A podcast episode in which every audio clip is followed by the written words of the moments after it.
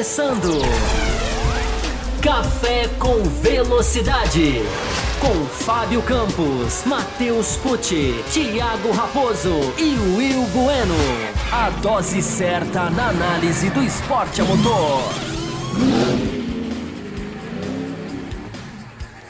Para você que nos ouve no cafévelocidade.com.br ou para você que nos assiste no youtube.com/barra estamos começando a edição 662 do Café com Velocidade, esse podcast que já está aí no seu 13 terceiro ano, semanalmente falando sobre o esporte motor. E essa semana temos o que falar. A segunda prova em Silverstone, a segunda prova que aconteceu nesse último final de semana, uma, uma prova completamente diferente aí da primeira prova, que nós até abordamos no último programa sobre fazer comparações e comparar sobre 2019 também. Acho que nem vai precisar, porque essa segunda prova já teve um gostinho completamente diferente, fruto de uma decisão, uma decisão aí tal muito acertada, né, de, de diminuir ou de descer o nível da maciez dos, dos pneus e que causou realmente tudo ah, uma dor de cabeça para as equipes, uma imprevisibilidade durante a prova.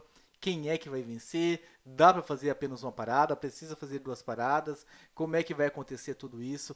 Então foi bem interessante. E já vou começar a trazer os meus companheiros de bancada para a gente começar a fazer então essa edição do Café com Velocidade, começando com ele lá do Balneário Pissarras, o Will Bueno. Seja muito bem-vindo a este programa. Will, a programa, a programa, a corrida foi boa ou a corrida teve doses de imprevisibilidade que deixaram ela com esse gostinho de boa? Seja muito bem-vindo. Saudações aos ouvintes, espectadores, a você, Thiago Raposo, aos meus companheiros de bancada. Olha, a corrida, ela foi essa essa imprevisibilidade ela, nossa percepção da corrida é, é de, de ser uma corrida muito boa. Se a gente for parar para pensar, ultrapassagens, disputas roda com roda, mas aquela tensão da gente não saber quem, quem ia vencer, a gente não saber o que ia acontecer, eu acho que isso que deixou realmente a corrida com um gosto muito, muito legal, aquela, aquela vontade da gente, da gente ver até o final, é, ao contrário do, de corrida, essa não, essa realmente foi, uma corrida ali que tensa, para os fãs da Fórmula 1 acompanharem ali e ficar pensando, meu Deus, quem vai fazer o quê? Um, um faz, um reage. É, realmente foi uma corrida muito legal de se assistir. Com certeza nós abordaremos isso com, com muito detalhes neste programa. Seja muito bem-vindo também, Matheus Pucci, adentrando a sala aí. Matheus Pucci e o caldo lá para a Ferrari parece que azedou mais ainda, hein, Matheus? Entre o Vettel e o Binotto, reclamações públicas no rádio durante a prova, rebate depois da corrida em entrevista para a Sky Italiana. As coisas lá pro lado de Maranello não andam nada bem e será discutido também neste programa, né? Matheus Pucci, seja bem-vindo. Olá, olá Raposo, olá Will, olá a todos os ouvintes e ao Fábio Campos que já está no stand-by aí para entrar também. Uh, sim, situação na Ferrari está complicadíssima. Todo mundo já sabia que a situação do Vettel não é das melhores, né? Eu até falei recentemente lá no Ressaca que o Vettel está um tanto quanto vivendo na pele o que o Weber viveu com ele no período de Red Bull, seu segundo piloto, o cara que é deixado ali mais de escanteio. Mas as declarações públicas aí no rádio depois o Binotto respondendo a, digamos, a altura após a corrida realmente mostra um clima bem tenso, um clima muito ruim e uma briga ali, uma guerra no, no, no box da Ferrari. E eu acredito que ainda vai ter muita coisa para acontecer durante essa temporada nesse casamento que já foi anunciado o fim, mas os dois se aturam, né? Pois é, o casamento que, que ainda tem que ir até o final da temporada. Trazendo ele também, Fábio Campos, direto de Belo Horizonte, ah, com a camisetinha do, do Café com Velocidade. Parabéns, Fábio Campos. Uniformizado hoje. Funcionários bons vêm uniformizados para o programa. Fábio Campos, no segundo bloco, né? É um programa de dois blocos. Segundo bloco, nós vamos falar sobre Racing Point. Ah, houve aí, né, o que eu chamo de uma irresponsabilidade da TV brasileira de soltar alguma coisa sem nenhum indício de, de apuração nem nada e que levou aí a revolta de alguns fãs pela internet sobre terem deliberadamente prejudicado o Huckenberg para que o, o, o Stroll terminasse na frente como se a Racing Point, depois da punição que sofreu, ah, não precisasse de pontos no Construtores, que é o que dá dinheiro para ela. Isso também será debate aí no, no segundo bloco dessa edição. Então seja muito bem-vindo. Teve essa na TV inglesa? Alguém chegou a questionar a parada do Huckenberg, como fizeram na TV brasileira, Fábio Campos? Não, dessa forma não. É... Ninguém cravou. É... Eu acho que a gente pode debater o assunto, o assunto é debatível. É, é um momento que eu acho estranho, para dizer o mínimo, mas eu acho que esses caras não têm constrangimento nenhum em mandar deixar passar. Não tinha nenhum tipo de, de, de, de, outra coisa que pudesse ser feita, porque perder pontos para o álbum, ceder pontos para o álbum, é, não, faz, não faz sentido nenhum. Agora, os pneus aguentaram muito pouco, né? Pelo visto muito pouco para o pneu mais duro. Então esse é o assunto que a gente tem para a gente debater nesse sentido de Force India, nesse Force India não, né? Racing Point. E que deu tanto que falar, que foi tanto assunto nos bastidores da Fórmula 1 nesse final de semana, que vai mudar o jogo da Fórmula 1, provavelmente. É, mas nesse caso da parada, nesse caso da parada não, eu só acho que o que aconteceu nesse final de semana, as pessoas estão muito apegadas nessa questão de por que parou, por que não parou. Isso é um, isso para mim é um detalhe. O importante da discussão é o que, que o Huckenberg mais uma vez escancara. De quem é quem na Fórmula 1, quem é quem na equipe e quem é quem é, na categoria que deveria ter os melhores pilotos, não os mais ricos. Exatamente. Antes da gente começar essa discussão, quero convidar vocês a conhecer o nosso programa de apoio, apoia.se barra Café com Velocidade. Ao longo desse bloco e no bloco seguinte eu falarei mais detalhes mais para o final do bloco. Chamar vocês também para nos seguirem nas nossas redes sociais. Estamos no Twitter, no arroba Café Velocidade. Estamos também no Instagram, no café underline, com underline velocidade. No Facebook também estamos lá no barra Café com Velocidade. E o nosso é o café com velocidade arroba gmail.com. Dito isso, sem mais delongas, vamos começar esse programa. Só fazendo um último convite, né? Estamos também no YouTube, youtube.com barra Café com Velocidade.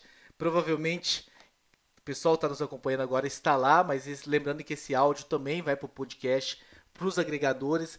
Quem está nos assistindo, se puder assinar o nosso canal, nós estamos quase lá, batendo a meta de mil assinantes. Nós precisamos tanto para dar o próximo passo nas nossas metas. Então, youtube.com.br Café Velocidade, entre lá, mesmo que você goste de ouvir pelo Spotify, goste de ouvir pelo agregador, tê-lo como assinante nosso lá no YouTube vai nos ajudar bastante. Contamos com, com este help seu, com mais este suporte que vocês, ouvintes do Café Velocidade, tanto dão pra gente. O pessoal que está no ao vivo aí, copia o link, manda nos seus grupos de WhatsApp, manda no, no Instagram, manda no Facebook, no Twitter, onde puderem.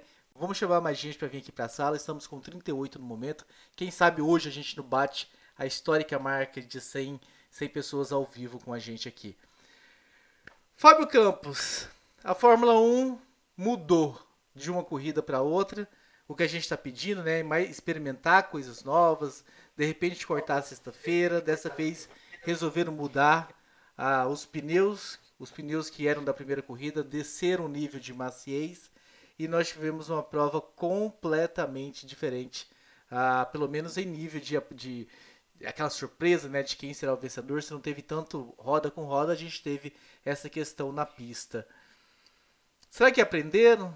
Será que existe uma esperança de uma corrida tão diferente para outra, uma semana depois da outra, de eles colocarem a mão na consciência e pensar: será que a gente não pode ousar um pouco mais para o resto da temporada, inventar coisas a mais, tirar uma coisa ali, diminuir uma coisa aqui e coisa e tal? Olha, Raposo, é, o que a gente já falou aqui muitas vezes é como os pneus na Fórmula 1 atual, né, a gente já usou, eu já usei várias vezes a expressão de um, de um texto que eu escrevi quando eu tinha um blog do antídoto, né, chamar os pneus de antídoto contra o próprio veneno, da questão da qualidade da corrida, como ela pode ser focada nos pneus. O que a gente viu maior, a dos pneus na qualidade de uma corrida, já está mais do que claro desde que a Pirelli entrou na Fórmula 1. É, eu até propus no meu Twitter lá reflexão lá no arroba campusfb, é como os pneus, além disso, eles são capazes de reequilibrar é, as forças entre as equipes. Os pneus podem fazer, e essa para mim é a grande marca do final de semana, os pneus faz, podem fazer com que uma equipe fraca, mais fraca, consiga superar a super equipe, é, que no caso foi que é a Mercedes.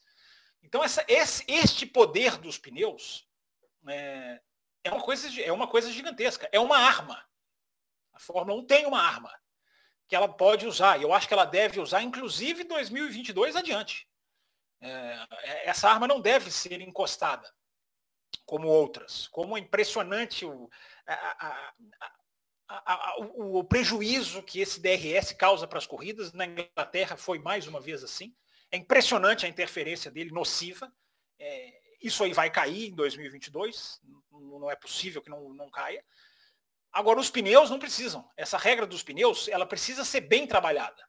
Porque não é simplesmente o fato de destruir a Mercedes ou de tirar da Mercedes o seu favoritismo. Não é simples assim. Por isso que eu até disse, essa regra pode ser usada, essa regra não, esse poder pode ser usado para o bem ou para o mal. Ele tem que ser usado para o bem.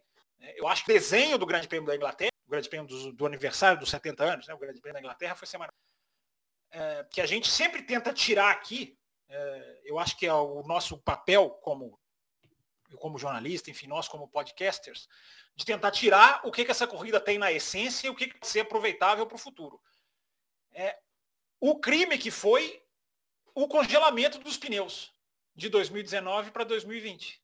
O crime que foi, em termos de qualidade do espetáculo, em termos de imprevisibilidade, que é essa questão que vocês já abordaram na abertura. Aí veio o vírus e os pneus que de 2019 ficaram para 2020 também ficarão para 2021. Ou seja, é um erro que foi depois agravado pela pandemia. E aí você vê como esse ano está pior do que o ano passado, em termos de corridas. A gente pode discutir aqui, a gente teve uma indefinição quanto ao vencedor? Tivemos. Interessante. Agora compara. Você falou que não precisava, eu acho que precisa. Compara o Grande Prêmio da Inglaterra de 2019 com os dois de 2020. É, é, é, são, são universos diferentes, são, é, são planetas diferentes. Então acho que a lição é essa, Raposo, para passar para vocês a discussão. É incrível como os pneus conseguiram até anular a força da Mercedes. Por isso que eu acho que é uma exceção. Mas eu completo esse raciocínio daqui a pouco.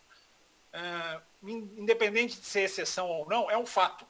A gente viu a Red Bull ganhar da Mercedes coisa que a gente não esperava. Eu temia um ano com todas as vitórias de uma equipe só. Felizmente não vai acontecer mais. Por quê? Porque os pneus vi, os pneus foram diferentes. Fizeram alguma coisa diferente dos pneus, que é o motivo que o pneu tem que mudar sempre. Congelamento dos pneus de 2019 para 2020 foi um crime, se a gente for pensar na qualidade das corridas. Temos um e-mail aqui que está na tela, nós recebemos do Carlos Otávio, né? A Fórmula 1 acertou em cheio na mudança dos pneus para essa corrida, trazendo a imprevisibilidade nas estratégias. Espero que o pessoal da Fórmula 1 entenda que a imprevisibilidade é o que traz, né? E cortou um pedacinho aí, mas ele diz que é o que traz a emoção para as corridas. E foi o primeiro, é o segundo e-mail, né, que ele manda, coloca aqui, esse é meu segundo e-mail e deu risada. Então, obrigado aí ao Carlos Otávio pela participação. Eu só quero saber do Will, uh, quando o Fábio Campos diz, né, que a Red Bull derrotou a, a, a Mercedes, eu fiquei com a impressão que foi a Mercedes que se auto-derrotou, né, em hora que coloca o segundo pneu ali, diminuiu o ritmo dos dois, talvez acreditando na possibilidade de ir até o fim, de não ter que fazer uma segunda parada. E aí, quando perceberam, já era tarde demais. E aí vem a Red Bull naquele lance, né, Will? Lindo de dar o, de reagir à parada do Bottas imediatamente e parar o Verstappen junto, porque se não reage naquele momento, pode ser que não tivesse dado tão certo como deu. É, o, o interessante dessa corrida, assim, que, que a gente tem que frisar, é que assim, a, a a Red Bull derrotou a Mercedes em uma corrida normal, sem intercorrências, sem safety car, sem nada que, que mudou a dinâmica da corrida. Assim, não foi uma corrida maluca que aconteceu alguma coisa e, a, e aí, né, a, a, essa intercorrência mudou, é, mudou a, a, história da corrida e a, e a Red Bull a Red Bull venceu. Uma corrida normal, não teve nenhum incidente. A Red Bull começou a ganhar a corrida no sábado, quando é, ousou na estratégia né, de colocar o Max Verstappen é, com pneu duros no, no, no, no Q2 para largar diferente né, do, do que o, o, o, restante, pelo menos, dos seus principais adversários. É, e como você bem falou, a, a, a, reação da Red Bull foi muito, foi muito rápida, muito precisa. E também, né, a gente tem que falar, a, o, Max Verstappen, né, a ultrapassagem do Max Verstappen no Valtteri Bottas, ou seja, ele, ele foi para cima, ali, né, o Bottas saiu na frente dele e ele foi lá e falou, vou definir a corrida aqui. E definiu. É, assim como definiu a corrida quando falaram para ele, olha, é, vou para os pneus aí, é, dá uma segurada no ritmo. Ele falou, não, não vou, não vou, não, vou acelerar. Acelerou é, sem, sem comprometer a sua estratégia. E depois, quando a corrida, quando a corrida, a, a equipe falou para ele, falou, Verstappen, é, aumenta o ritmo, acelera. Foi, foi, foi, assim, ó, foi, foi questão de segundos. Apareceu esse rádio, né, falando para a equipe falando, Deu alguns segundos, apareceu lá o nome dele em roxinho. Max Verstappen volta mais rápida. Então, é, é, é, é, aquilo que eu falo, né? Sim, a Red Bull acertou na estratégia, a Red Bull fez uma estratégia é, ousada, uma estratégia que é, é, deu um, é, é, como, como diríamos no futebol, deu um nó tático na Mercedes, mas para isso funcionar, precisa ter um piloto do nível de Max Verstappen, fazendo tudo certo, fazendo mais até do que a equipe pede para ele. E, e, e, sem sombra de dúvida foi uma, uma, uma belíssima vitória do, do, Max Verstappen, uma vitória assim que é de, de maturidade do Max Verstappen, assim, que o piloto é, realmente já está num nível, num nível acima é, do que ele próprio quando, quando começou e, e de que boa parte do grid é, e, e, sim, né, os, essa, essa, coisa dos pneus, né, os pneus eles, eles trazem essa, essa, essa dinâmica diferente, porque os pneus, eles, tudo que o carro, tudo que o carro, tudo que é desenhado no carro, tudo que é feito no carro, ele reflete nos pneus. Então os pneus têm um papel fundamental. É, eu sei que às vezes tem gente que pede volta de guerra de pneus, e, e né, eu já não, já não me agrada muito isso, mas esperamos né, que essa corrida, que a dinâmica dessa corrida, a imprevisibilidade que essa corrida trouxe por conta de mudanças nos pneus, é, que a Fórmula 1 olha para essa corrida com um certo carinho e fala, olha, isso é legal, vamos, vamos trabalhar, vamos trabalhar isso aí para a gente conseguir fazer é, isso, isso é, ter mais opções, ter mais variâncias de estratégia, ter mais chances de alguém dar o pulo do gato, né? Que, que isso era muito difícil de acontecer. Geralmente, qual era a diferença de estratégia? Era uma, uma equipe começar com um pneu é, médio é, no, primeiro, no primeiro stint e depois trocar para o duro. Ou o contrário, era só essas variações das, das estratégias das equipes. E essa corrida deu uma dinâmica, teve pilotos paradas, teve pilotos fazendo uma parada, teve é, diferenças de compostos, enfim, foi, foi realmente, espero que, que a Fórmula 1 olhe e, e, e pense em trabalhar mais ainda nesse, nesse sentido. Fábio Campos, eu vi o seu dedinho levantado. Opa, com eco. É rapidinho, só para completar, eu acho que assim, isso, é, a Fórmula 1, é, em cima disso que o Will falou, né? A Fórmula 1 ela não pode desperdiçar essa arma que ela tem. Por isso que eu estou usando essa arma, eu até repetir o vivo. É, a questão, a gente não pode ser muito 8 ou 80 de achar que todos os grandes prêmios basta levar o pneu errado, ou o pneu mais macio. É, embora Silverstone talvez seja a, a pista mais é, é, perigosa de se fazer isso, é, e acabou dando certo, nem sempre essa é a arma. Ah, vamos levar os pneus, porque aí você pode ter um outro efeito, que é o que aconteceu em Silverstone na semana passada. A questão, para mim, é mudar os pneus. A, a partir do momento em que você tem mudança de pneus, em que você acrescenta o desconhecimento, que você acrescenta a dúvida, é, aí você já joga o jogo de outra maneira. E aí é por isso que eu disse, para passar agora para vocês. É, o congelamento, o crime foi o congelamento do ano passado para esse, porque todo mundo já conhece o pneu, todo mundo já sabe até onde vai a borracha ah, até, determinada, até determinada situação. E nos próximos circuitos não há previsão de que esse, esse degrau vai ser descido, como foi descido em Silverstone. Então a questão é maior, não é simplesmente pneus mais macios todo final de semana. Não, pode ser o contrário, pode ser pneus mais duros.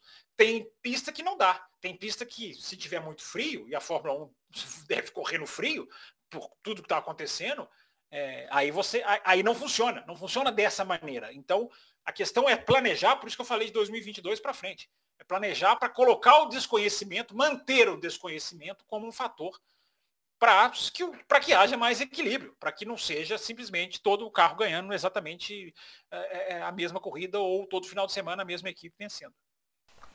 Mas registrando mais um e-mail aqui, antes de chamar o Matheus, do Gabriel Suaf, né? Só fico triste que as corridas, para serem emocionantes, dependam da qualidade dos pneus e não dos carros, né?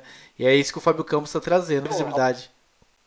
Pode falar. O Gabriel, uma vez eu falei que era Gabriel, tinha R não tinha, não, é Gabriel Salaf mesmo. Ele me mandou uma mensagem falando, Campos, não tem R nenhum. E ele, e ele até tem que lembrar aqui de divulgar, ele é apresentador de podcast de automobilismo também. Tá? O Zona de Ultrapassagem, que eu tinha fiquei de falar aqui na semana passada, acabei não falando. É, o Gabriel Salaf, ele, mais dois jornalistas, enfim, tem lá o Zona de Ultrapassagem, que é outro podcast de automobilismo. Se fosse, zona de, do... Se fosse zona de DRS, você não divulgaria, né? não divulgaria de jeito nenhum. Aliás, eu espero que essa zona de ultrapassagem não seja justamente a demarcação entre as linhas, mas eu tenho certeza que não é, tenho absoluta certeza que não é. Ah, mas falando disso aqui, o Matheus, né, que o Campos até levantou de formas de levantar a imprevisibilidade. Outra forma que nós estamos batendo muito na tecla aqui é a sexta-feira, né? Cortar a sexta-feira.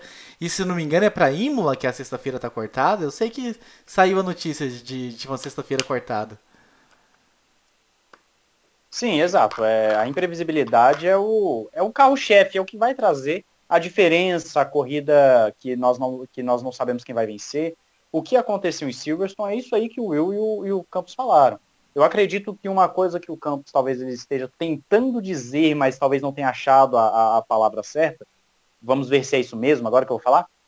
Por que não colocar as corridas sem que as equipes saibam qual é um posto que está indo para essas corridas? Por exemplo, ah, a gente já sabe qual é o composto que vai vir, é sempre divulgado com uma certa antecedência o composto do próximo Grande Prêmio. Por que, que então as equipes é, não ficam às escuras, se é C1, se é C2, se é C3, se é C4, se é C5? Enfim, é, as equipes ficarem realmente sem, sem, sem, essa, sem essa informação, talvez ajudaria, não sei, por que não? Né? Já que quando não tem a sexta-feira, a gente tem uma questão imprevisível, por quê? porque quando, não tem, quando você não tem o, o treino normal na sexta-feira, as equipes não conhecem os pneus, como o carro se comporta com aqueles pneus.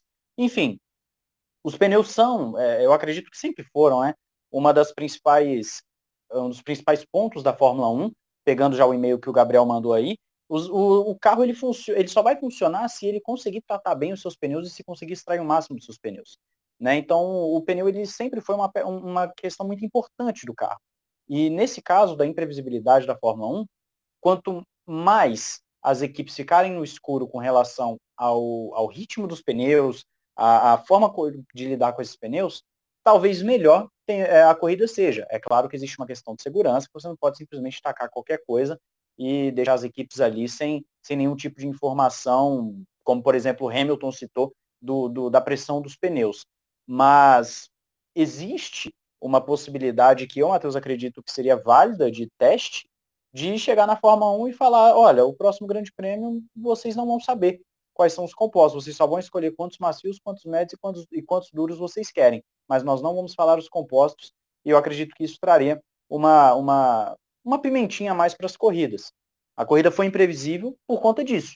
Tanto é que tivemos uma corrida semana anterior na mesma pista, em Silverstone, com outros pneus, e a corrida foi completamente diferente. Nós não tivemos nenhuma surpresa, a não ser, claro, o estouro dos pneus, mas assim, em termos de ritmo puro, o que nós vimos, jogo de estratégia, uma equipe buscando uma, uma estratégia diferente, um composto diferente, uh, buscando uma janela de pit stop diferente, isso só aconteceu graças a uma mudança que foi feita para essa semana, e eu acredito que todo teste é válido, desde que seja para trazer um, uma imprevisibilidade maior para a categoria. É, exatamente. Eu acho, não sei se essa questão de chegar com os pneus surpresas se seria muito viável, né? E até tem algumas pistas que não dá para fazer tanta surpresa, assim, né? Algumas pistas que não cabe o C5 de forma alguma e algumas pistas que o C1 também por causa de, de precisar da maciez também não cabe muito bem. Então não sei, também não tem tanta margem assim para variação ah, com relação a essas questões dos pneus. Fábio Campos levantou o dedo aqui, levantou o dedo, ganha o direito da palavra. É, não, não era nesse sentido que eu estava dizendo, não, porque eu acho que essa questão do pneu mais não saber, elas vão descobrir, elas descobrem, elas botam o carro na, na, na, na, na pista e descobrem rapidamente o pneu, que, qual que é. é a, se bobear até sem colocar o carro, até na medição ali da dureza física do pneu, eles conseguem descobrir. E, e aí entraria no negócio também da segurança, né? Você coloca o carro para rodar sem saber o, o, o limite tolerável do pneu é, isso também não, não, acho que não seria viável numa pista como Spa, enfim, é o que aconteceu na semana passada. É, é, limite que se você passar desse limite de voltas, o pneu não, não, não aguenta. O, o, o, intrigante da semana passada foi que não chegou a esse limite. Né? Ele estourou antes de chegar no limite. Mas você deixar as equipes sem saberem, você entra, o cara coloca um pneu e não sabe se ele vai durar 15, 20, 30 voltas, eles não fariam porque por, por questão de segurança. Muito bem, Fábio Campos. Trazendo aqui uma continuidade do e-mail do Gabriel Suaf, falando Will Bueno sobre. Me chamou muita atenção o ritmo do álbum, né? Falando da outra Red Bull. Ele faz várias ultrapassagens para ficar lá para trás, mas ele consegue tirar tempo com quem está na frente de maneira muito rápida. Semana passada foi com o Vettel, neste final de semana com o Stroll, que ele tirou mais de 15 segundos do Stroll em 15 voltas, basicamente, além de bater a volta mais rápida. Ou seja, nas corridas ele tem até um bom rendimento. O problema é na, quali na qualificação, que coloca ele lá para trás e ele não consegue usar este bom desempenho com o topo do grid. E eu sei que você gostaria de falar também do Albo, né, que fez uma corrida aí diferente da semana passada. Tem até um e-mail sobre isso que eu vou trazer daqui a pouco. Mas te ouvi falando do álbum também.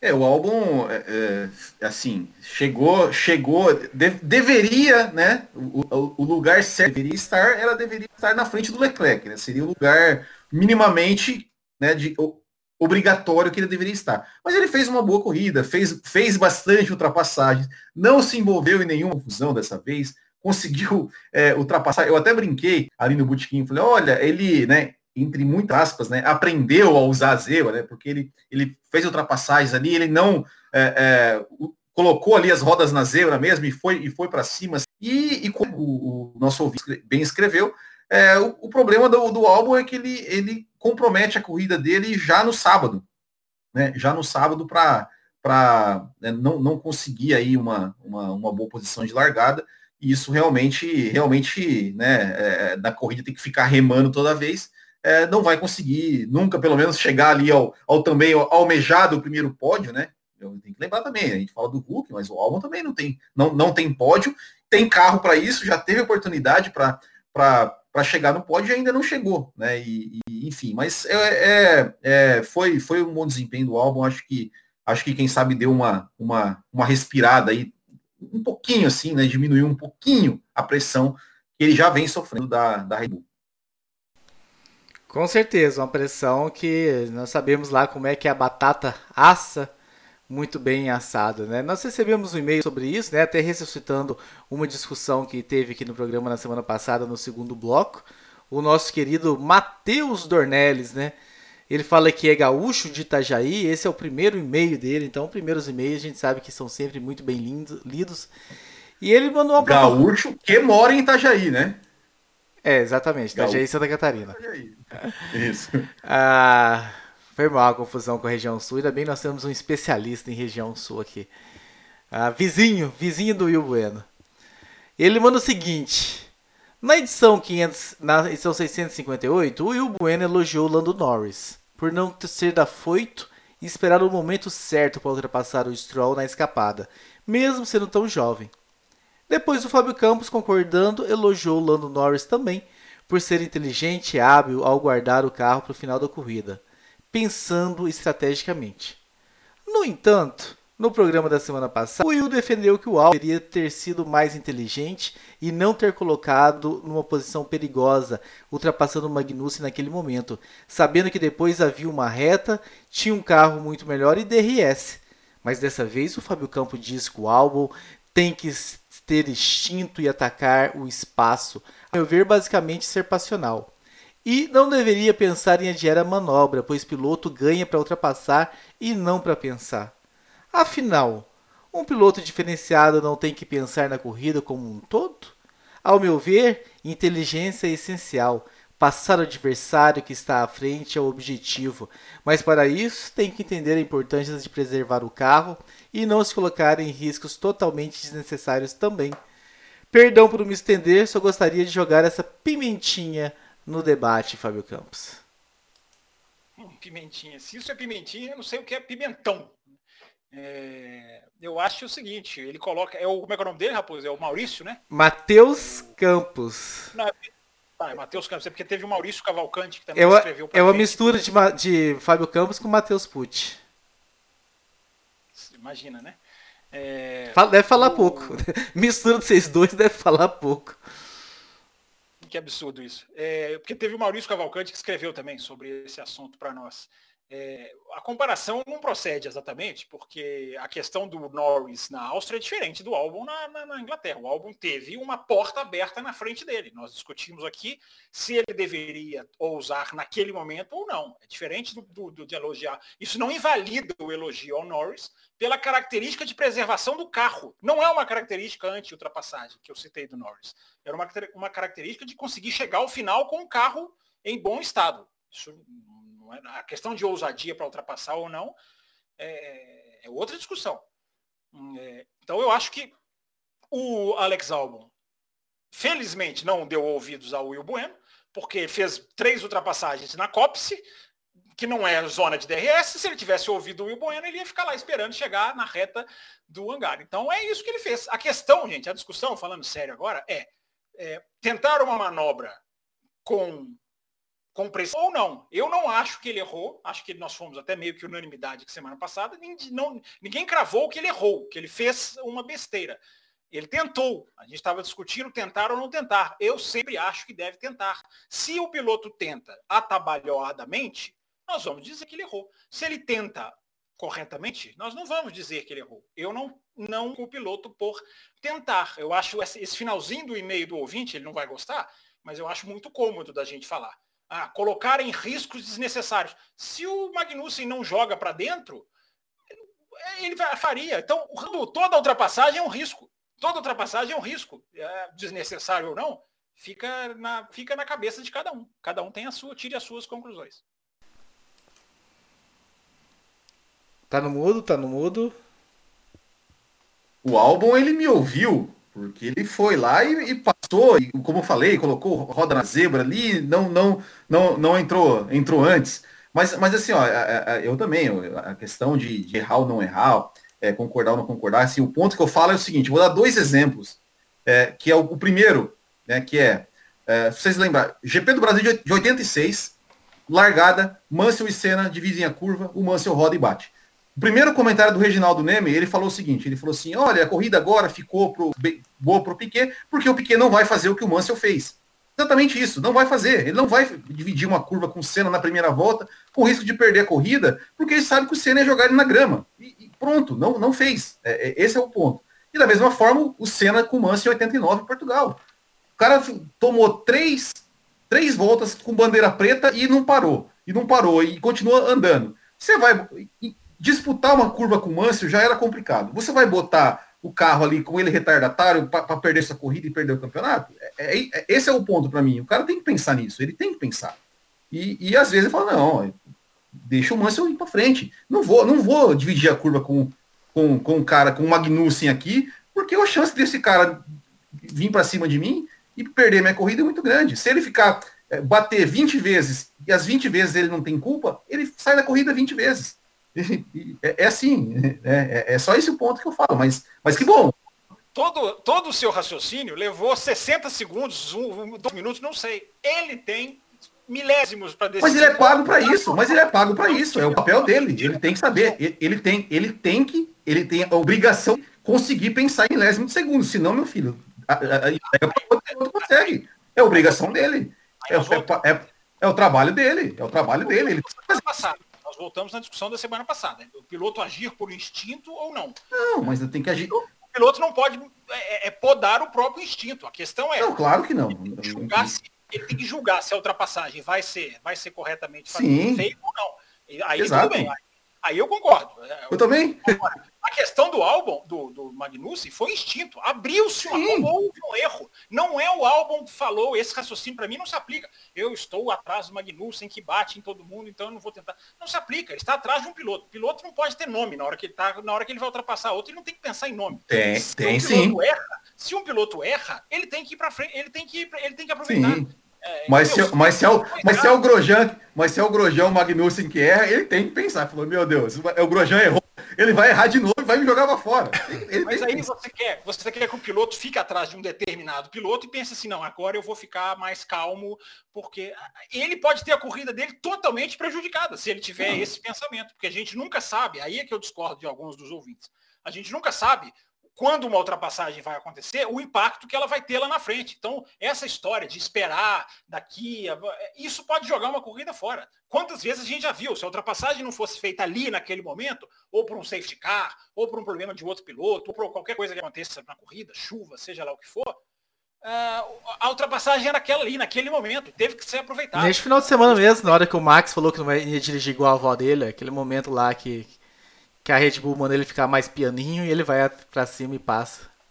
É, um, é, é, é, é decisivo. Então, é, é, é, eu, eu, não, eu, eu criticaria o álbum se ele tivesse errado na manobra. Como ele não errou na manobra, para mim ele tem que continuar tentando. E quem bater nele, ah, você usou o exemplo de ah, o Mansell, o Senna ia jogar ele na grama. Quem tá errado? Quem tenta ou quem joga na grama? Aí a gente tem que escolher o lado que a gente quer. Mas, mas, quem, tenta, mas quem tenta sofre as consequências, né? E, e o cara tem que pensar nisso.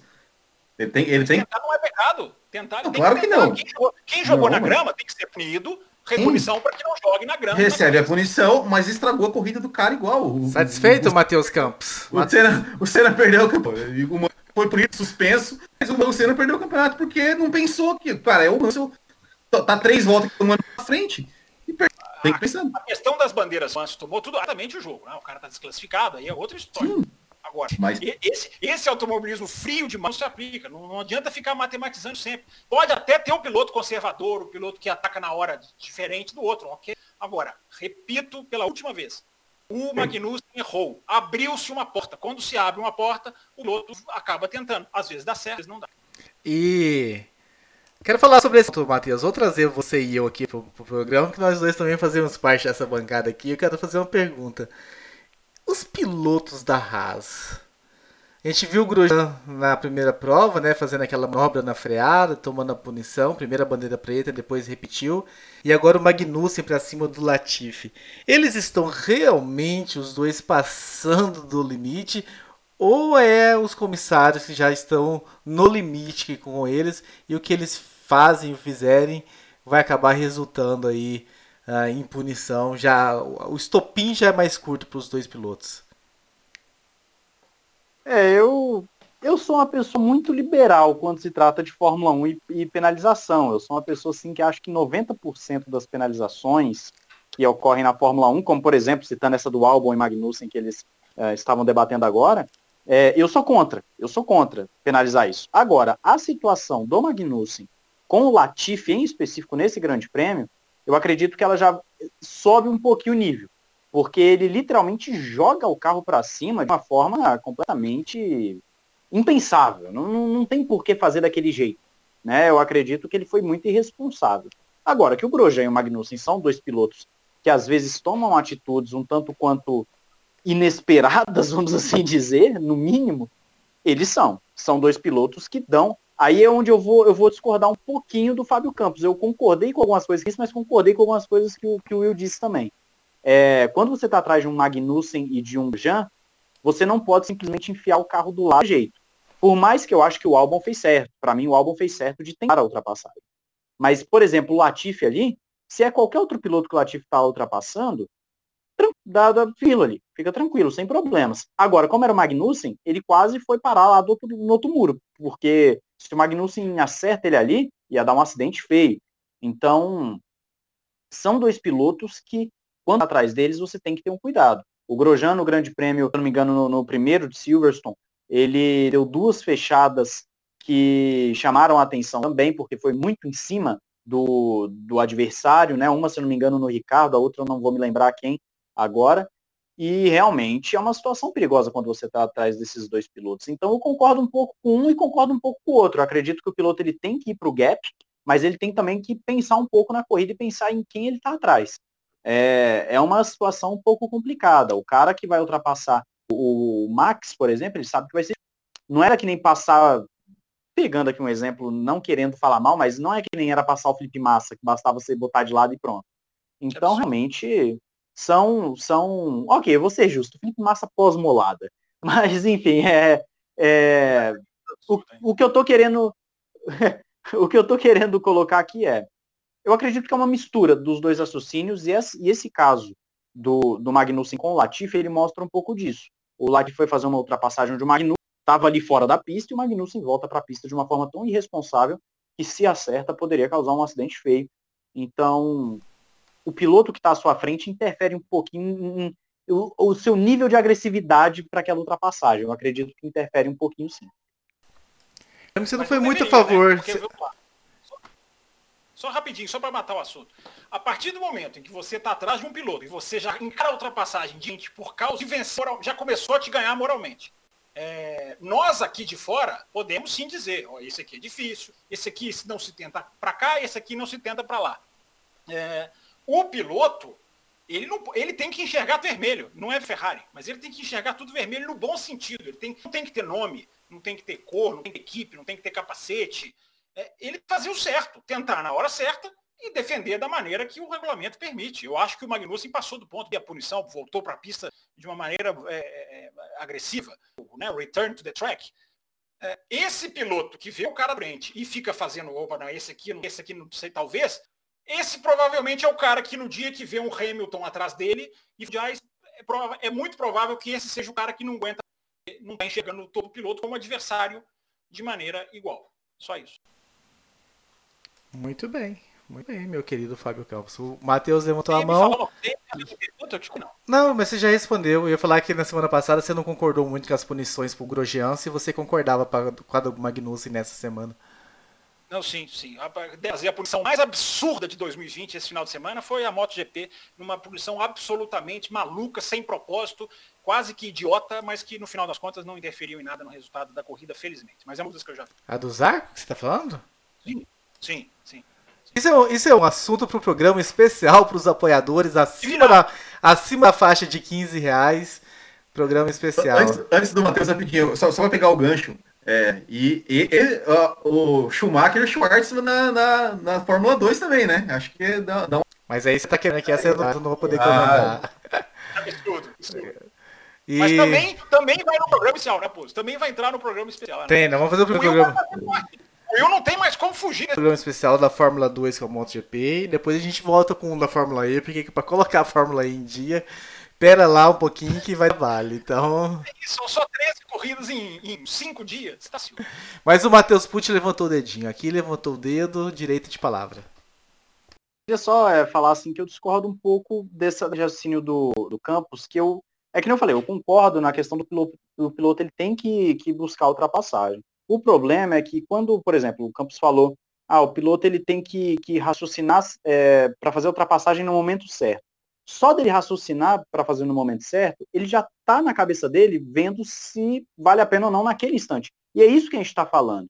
Eu, pelo menos é o que eu estava falando. Quando ele vê o, o, gap ali, no caso do Latifi, ele viu o Magnussen lá fora da pista, senta o pé, vai embora, entendeu? Você não vai esperar que o cara vai vir é, quase te, te atropelando de fora da pista. Mas, e também no caso do álbum com o Magnussen, eu também concordo. O álbum viu que o Magnussen estava lá fora, tinha errado, né? Perdeu, embarrigou a curva, vamos assim dizer. E vai acelerar também. Você não vai pensar que o Magnussen vai vir para cima, que nem também ele veio ali. É, agora, eu estou falando que em situações, existem situações, existem curvas, existem algumas situações que o piloto vale a pena ele dar uma raciocinada e falar, peraí, para que, que eu vou enfiar meu carro nessa curva agora se na prova eu posso fazer a ultrapassagem de uma forma muito mais limpa? É que nem, por exemplo, o raciocínio de milésimo segundo que o Campos estava falando, quando tem um S, por exemplo, o piloto ele bota por fora na primeira perna porque ele já sabe que na segunda ele vai estar por dentro. Então é um raciocínio rápido que o piloto faz. É, eu acredito que esse é o detalhe. É, não estou condenando o álbum e, e Latifi porque eu acredito que eles fizeram certo nessa ocasião e para mim o Magnussen é que foi o cara que, que foi agressivo demais nessa defesa. Mas estou falando que em situações podem acontecer do piloto ele ter que, peraí, eu não preciso fazer isso nessa curva, na próxima eu consigo a ultrapassagem. E aí eu trago aqui, só para finalizar a minha comentário, um vídeo muito famoso, que a gente já comentou aqui, de, se eu não me engano, Alonso e Hamilton, lá para 2012, 2013, alguma coisa assim, uh, em Monza, eles tirando o pé para ver quem pegava o DRS do outro. É, é assim, é, os caras eles pensando assim, como Pérez, é que eu vou né? ficar melhor? Não, eu tenho uma do, do, Alonso com Hamilton, eu só não vou agora saber se foi realmente esse Monza. Eu acho que foi em Monza, um do Alonso com Hamilton tá lá no canal da Fórmula 1. É, para ver quem pegava o DRS. O, o que eu tô, o que eu tô... Né? O ano passado o, em Spa aconteceu. É, achei que era... quase colocando primeira marcha. Esse é pois é. Pois é, o que eu tô falando assim, tem o DRS, só pegando o exemplo, é a questão estratégica, né? É, às vezes, para o piloto, talvez, dele, pegar um DRS e evitar uma ultrapassagem agora, do que ele passar agora e ser ultrapassado na curva seguinte no DRS. São que, que acabam, que cada situação é, cada, é uma situação diferente, né? Só esclarecer uma última coisinha, Raposo, pra gente, juro que serei muito rápido. É porque o ouvinte coloca, alguns Esse ouvintes colocam. Márcio Campos, viu? Esse Márcio. Matheus Campos. Colocam... Matheus Campos. Quem falou Márcio aí? Mateus, é. é. O ouvinte último, você leu o e-mail e falou: ah, o Campos pede uma coisa quase que passional. Não é isso. Não é o piloto só agir por mim no raciocínio. No caso do álbum com o Magnussen, há um erro que abre uma, uma, uma, uma porta instantânea, dura um milésimo de segundo. E é que eu, eu, defendo a questão do instinto. Não é o piloto cegar para raciocínios e, e, e, só agir. É por isso que eu estou dizendo, nós não podemos fugir, tirar da discussão Albon e Magnussen o erro, que ali o piloto tem um impulso. Ali o piloto tem a decisão de tomar no milésimo de segundo. É diferente de um cara que está se aproximando, sabendo, vai chegar e sabe quem é o adversário, vai banheiro, fala, enfim, o cara já, já, já sabe a condição da curva, que ele, que, de aderência no momento. É, é o instinto é isso, tá? Só para deixar, porque eu acho que alguns ouvintes não entenderam, embora até bons argumentos. Só para deixar claro, o instinto é a questão. O piloto erra, você não pode ficar, não, não vou colocar porque ele errou, porque ele é o fulano de tal. Não, o piloto erra, é, se, claro, julgamento é aquilo do, do, do, do mágico que acaba sendo a, é a genialidade do, né, de saber de, de, quando tenta e quando o instinto que eu não, não posso, entendeu? Só isso. Muito bem, muito bem. Ah, deixando eu. Matheus Campos, espero que você tenha ficado satisfeito, você ter tomado aí 20 minutos de brincadeira, manda, escreve mais. A gente gosta de debate, a gente é, gosta. Esse sobrenome merece sempre ser lido, né? Com esse sobrenome merece. É. Chama Matheus Campos e mora em Santa Catarina. Só, só tem deve ter alguma coisa contra a Raposa em São Paulo, né? Porque ele. É, e é hipnólogo. É, só. se for hipnólogo, aí vai dar tudo certo. Ah, mas falando um pouquinho agora sobre as Mercedes, né? Ah, eu já perguntei pro Will, quero saber do Fábio Campos agora e do Matheus também. Ah, esse checkmate, né? Eu até inclusive coloquei esse título. Não sei se se com o checkmate o, Fábio Campos tem algum problema com esse título, como ele teve semana passada. Ah, mas para mim é foi o que. Semana passada era maldição. É, agora é checkmate. São duas. São duas. São, uma coisa é mais esotérica, a outra é mais do jogo de xadrez, né? Do tabuleiro. Né? É diferente. Mas você vê também como checkmate, porque me pareceu que a, se a Mercedes, de cara, no começo do segundo stint, ela já sabe que vai para duas paradas e não faz os dois economizarem ali, Verstappen não volta à frente, né? E a história poderia ter sido diferente. Mas resolveram por algum momento, por umas 5, 10 voltas, economizarem bastante daquele segundo pneu. Ah, e aí, quando perceberam que não ia dar, já era meio que tarde demais. É, tem muita gente falando, né, colocando que ia correr no sábado, né? É, claro que a jogada no sábado foi, foi, foi, foi importante, foi interessante, né, da, da Red Bull colocar o classificar ficou mais duro, né? Aliás, é uma coisa impressionante, né? Se a gente for analisar apenas olhando a cor do pneu, né, fazer um Q2 com o pneu mais duro em, em momento nenhum dessa regra, da história, da Pirelli, de nada, né? Mas é justamente o diferente do final de semana que a gente está aqui até elogiando. Eu, eu confesso que eu não dizia a Red Bull perderia a corrida se ela da Mercedes. Porque o que a Mercedes, né, como se diz, é, é, é, eles, eles saíam dos 5, 6 voltas, os, os, pneus dos caras já estavam dando bolha. Não sei se mesmo se eles lá, estou colocando aqui uma coisa absolutamente no condição. Enfim, é só para o ouvinte refletir, que é sempre o nosso objetivo aqui. É, claro que o pneu mais duro foi, foi importante, Verstappen larga bem, bem, é uma vantagem estratégica. Claro, ele vai mais longe do que as Mercedes param ali com, na volta 13, 14, né? e o Verstappen vai para a volta 20 e tanto, né, por causa do pneu mais duro.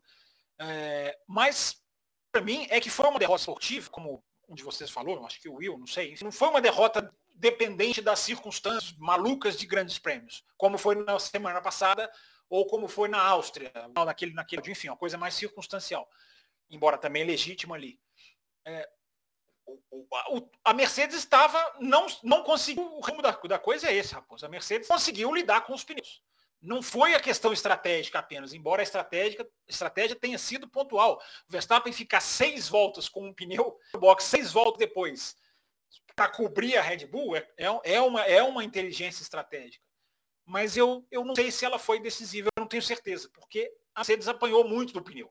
E o Verstappen lá, a gente ouviu nos rádios do Verstappen, né? Nós vamos, não sei se a transmissão falou em cima desses rádios, nós vamos falar sobre isso, é no segundo bloco, né, Raposo? Ou é, nesse primeiro, é no segundo, né? Esse bloco já está com 50 minutos. O que, é, você quer saber? Falar...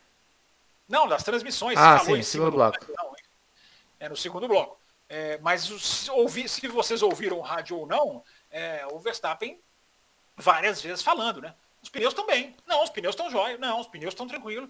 É, e os das Mercedes, eu não vou nem acreditar nos rádios da Mercedes, que os rádios da Mercedes bem, bem, digamos, muitas vezes são bem disfarçantes. Mas as imagens foram board, você viu os pneus inteiros e os pneus traseiros, que não são escolha na Mercedes. Então é, é, foi uma derrota é, é, é, do, do, do, do, uso do disco. Seguinte questão. primeiro a genialidade do Verstappen. Né? Os três pilotos top da Fórmula 1 geniais em, 2020, embora muito, de, com corridas muito mais pobres. É, Leclerc, Hamilton e Verstappen estão geniais nesse ano. Só que a gente está vendo nas entrelinhas. Eu achei, achei que, achei que você ia falar Hamilton, Verstappen e Stroll. Não, aí, aí é assunto para os blocos. Brincadeira, né? brincadeira com você, Fábio Campos. Você não prestou atenção na minha abertura, né? Prestei, prestei sim. Tem, tenho, muito, tenho muito a falar sobre isso também, mas é que eu quero trazer. As pessoas estão se pegando o pit stop da Racing Point, o pit stop é detalhe, o que está tá escancarado é performance, não é resultado. Eu quero, é... Deixa eu só trazer um trecho do e-mail que fala sobre isso. O Felipe Duarte diz assim: a Fórmula 1 precisa urgentemente encontrar uma maneira de dar um carro competitivo para o Max e para o Leclerc. Estamos perdendo o que poderia ser uma das maiores disputas da história do automobilismo. É, eu, eu, eu, coloquei isso no meu Twitter depois do Grande Prêmio da Áustria. É, esse, o Verstappen e Hamilton tem, tem a, a, história da Fórmula 1. É, isso tem que acontecer em 2022. Até lá não, não vai porque está gelado, basicamente. É, é, é não, é, é, muito o talento não pode a tecnologia é um gigantesca que envolve paixão envolve lados opostos é, o talento precisa prevalecer o Verstappen hoje é segundo colocado no campeonato mas o que eu ia dizer Raposo no meu comentário a genialidade do Verstappen, a genialidade do Leclerc, do Hamilton, mas essa, essa corrida pode ter um ponto de interrogação para a gente ver mais para frente, que é a Mercedes no calor.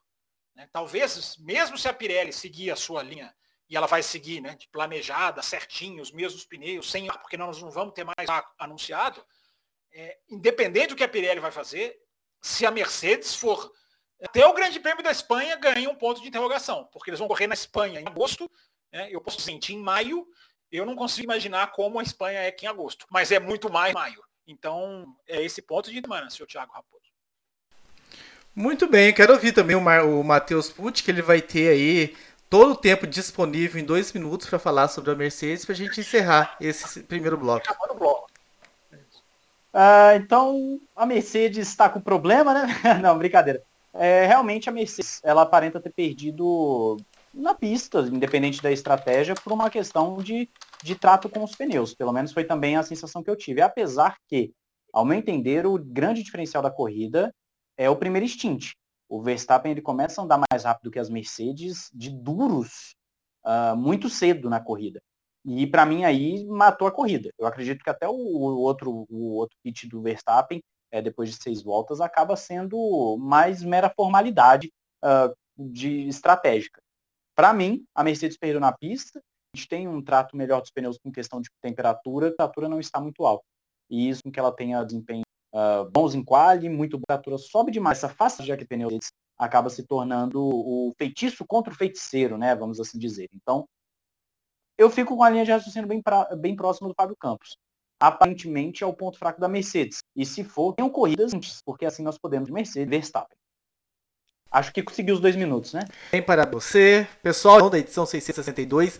O segundo bloco vai dar o que falar. Nós vamos voltar no Racing Point, Stroll e tudo mais. Vamos falar de Ferrari, de Vettel. Então, o segundo bloco vai pegar fogo. Pessoal que está com a gente aqui ao vivo no YouTube, nos dê aí 10 minutinhos. É o prazo a gente colocar esse primeiro bloco no ar no podcast. A gente já volta imediatamente.